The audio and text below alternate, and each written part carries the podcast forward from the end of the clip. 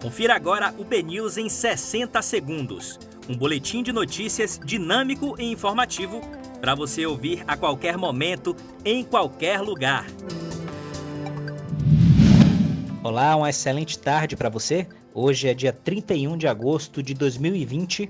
Eu sou Rafael Albuquerque e começa agora o BNews 60 segundos. Projeto contra a fake news no Congresso corre risco de sair do papel somente em 2021.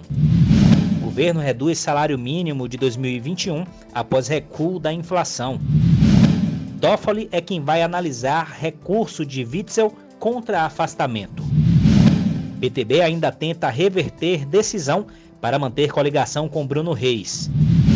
Em Feira de Santana, comércio está autorizado a funcionar sem escalonamentos até o dia 8 de setembro. Morro de São Paulo volta a receber turistas na próxima quinta-feira.